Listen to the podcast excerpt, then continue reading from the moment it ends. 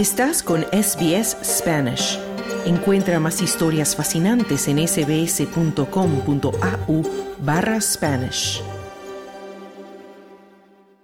Vamos al boletín de noticias con Esther Lozano.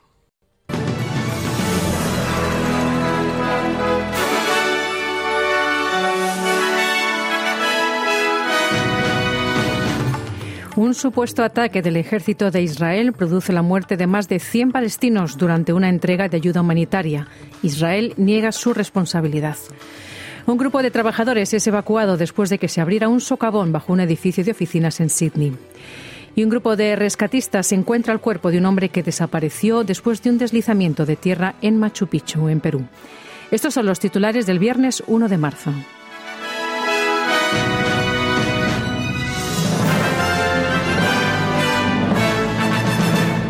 El ejército de Israel ha negado haber realizado un ataque en el norte de Gaza en el que han muerto más de 100 palestinos durante una entrega de ayuda humanitaria.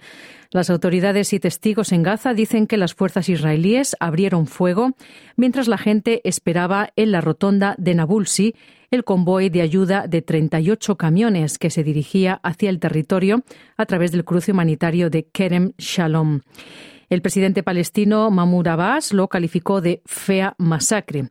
Pero el portavoz militar israelí, el contraalmirante Daniel Hagari, dice que los tanques que escoltaban a los camiones con comida hicieron disparos de advertencia para dispersar a la multitud. Dice que, de hecho, decenas de personas murieron pisoteadas o resultaron heridas en la lucha por hacerse con los suministros.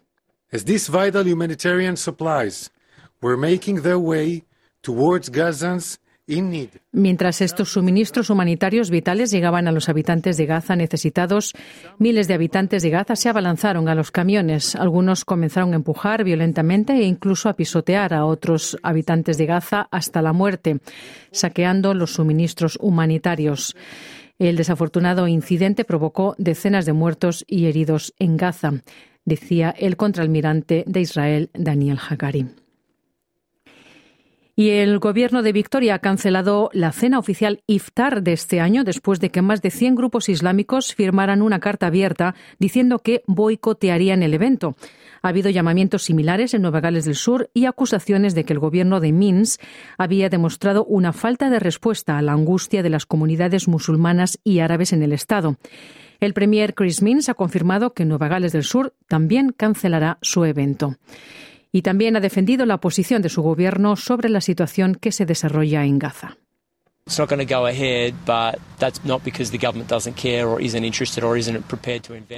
No se va a realizar el evento, pero eso no se debe a que el gobierno no le importe, no esté interesado o no esté preparado para invertir en esa comunidad de Nueva Gales del Sur. Sé que ha habido críticas al gobierno. Solo quisiera señalar que he hablado repetidamente sobre la pérdida de vidas, particularmente de vidas civiles inocentes entre la comunidad palestina en el Medio Oriente. Lo he dicho una y otra vez y lo repito hoy aquí, decía el premier Chris Mins. Y como adelantábamos en titulares, efectivos de bomberos y rescate de Nueva Gales del Sur acudieron al lugar donde el colapso de un sumidero en el sur de Sydney ha provocado que una oficina de dos pisos se hundiera y se volviera inestable. Unas 20 personas fueron evacuadas de la zona a las seis y media de la mañana de hoy viernes, incluidos trabajadores de una obra cercana para la construcción del nuevo túnel M6. Hasta el momento no ha habido informes de heridos. Se ha creado una zona de exclusión mientras los expertos intentan determinar la causa del socavón. No se han cerrado ningunas carreteras, pero se insta a los conductores y peatones a evitar la zona de West Botany Street en Rockdale. Y la Agencia de Espionaje de Australia ha defendido su decisión de no revelar el nombre de un ex político que se vio comprometido por una red de espionaje extranjera. El director general de ASIO, Mike Burgess, dice que es una práctica habitual de la agencia de inteligencia no discutir públicamente los detalles operativos.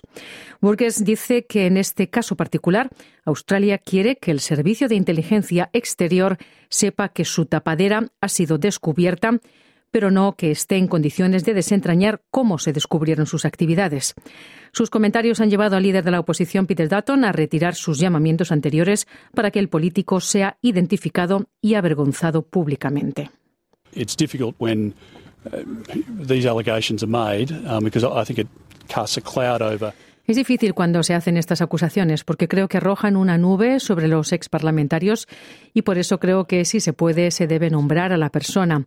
Pero el señor Burgess ha explicado por qué no se puede y aceptamos esa decisión, decía Peter Dutton. Y un grupo de bomberos interestatales ha comenzado a regresar a casa después de ayudar a los equipos de Victoria con un gran incendio cerca de Ballarat. Alrededor de 100 fuegos en Nueva Gales del Sur perdón, alrededor de 100 bomberos de Nueva Gales del Sur regresarán hoy, mientras que otros lo harán el sábado. Los bomberos de Victoria continúan vigilando de cerca el incendio de Bayendin, en el oeste de Victoria, que ya ha sido contenido para garantizar que se atienda cualquier brote. La premier Jacinda Allan dice que ha sido un esfuerzo enorme por parte de todos los involucrados.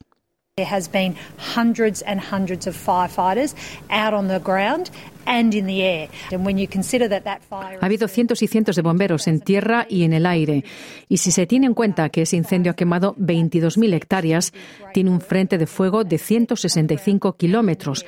Y eso habla del gran trabajo de la gente en el terreno y el aire para gestionar ese incendio, decía la Premier de Victoria. Y el colectivo de los sindicatos de Nueva Gales del Sur ha anunciado planes para impulsar una reducción gradual en el número de máquinas de póker. El grupo aprobó una moción en su Asamblea General anual que exige que el gobierno estatal se deshaga de al menos 25.000 máquinas durante los próximos cinco años. Recomienda una moratoria sobre la concesión de nuevas licencias de máquinas de póker en pubs y clubs y la cancelación de licencias de máquinas de póker cuando los establecimientos cierren o busquen reubicar esas licencias. El secretario Mark Murray dice que Nueva Gales del Sur tiene actualmente más máquinas tragamonedas que Victoria y Queensland juntas y que ya es hora de empezar a deshacerse de ellas. Los ministros de Energía de Australia se reunirán hoy en Canberra, este viernes, mientras el país sigue adelante con la reforma hacia la energía verde.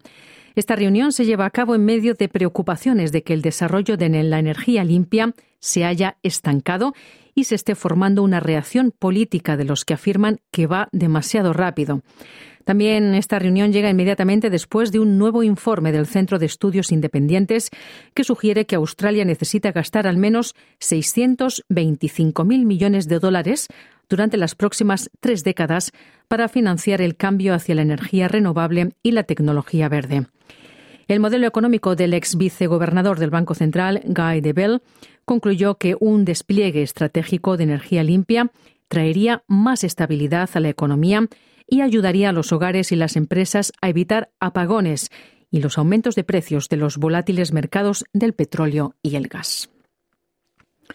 Y los ancianos aborígenes de Alice Springs han entregado un informe a Canberra en el que piden reformas importantes en la educación de las primeras naciones. El informe MK Turner recomienda que se enseñe a los estudiantes indígenas en su lengua y que se establezca una red nacional de centros de alfabetización y lenguaje de las primeras naciones. William Timuth, de la organización Children's Ground, forma parte de la delegación.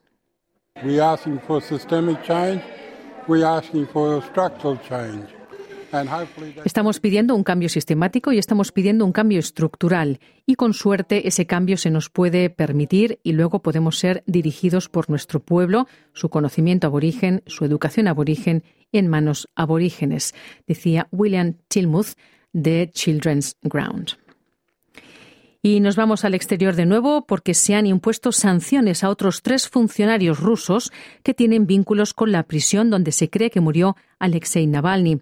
El ministro de Defensa Richard Marles y el ministro adjunto de Asuntos Exteriores Tim Watts dicen que las sanciones financieras adicionales y las prohibiciones de viaje siguen las medidas estilo Magnitsky impuestas contra siete personas que, según dicen, estuvieron involucradas en el maltrato de Navalny en la colonia penal IK-6 antes de su traslado al IK-3, donde perdió la vida. Además de anunciar las sanciones, la declaración conjunta de los ministros también ha repetido los llamamientos a una investigación independiente y transparente sobre lo sucedido al líder de la oposición rusa. Y en, Latinoamérica, un, grupo de rescatistas encontró el cuerpo de un hombre que desapareció después de un deslizamiento de tierra a principios de esta semana cerca del sitio arqueológico de Machu Picchu, en Perú. El hombre de 54 años fue encontrado por un equipo formado por la Policía Nacional, bomberos y trabajadores del municipio de Machu Picchu. Los esfuerzos ahora se centran en localizar a la nieta de 12 años del hombre que había sido reportada como desaparecida con él cuando ocurrió el deslizamiento de tierra el domingo. El alcalde de Machu Picchu Pueblo, Elvis Latorre, dice que el deslizamiento de tierra no tuvo precedentes en su alcance. Este huaico, desde que tengo uso de razón, hablamos de 30 años atrás aún, no se ha visto esta magnitud. Estamos hablando de un huaico que está abarcando en extensión casi un kilómetro.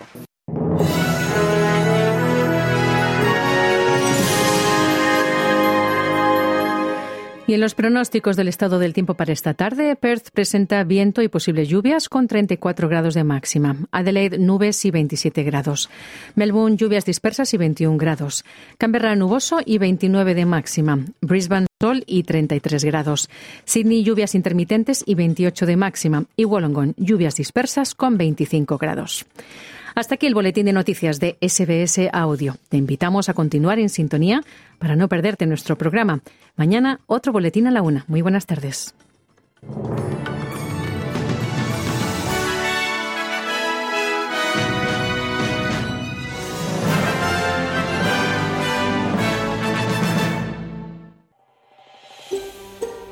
¿Quieres escuchar más historias como esta? Descárgatelas en Apple Podcasts Google Podcasts, Spotify o en tu plataforma de podcast favorita.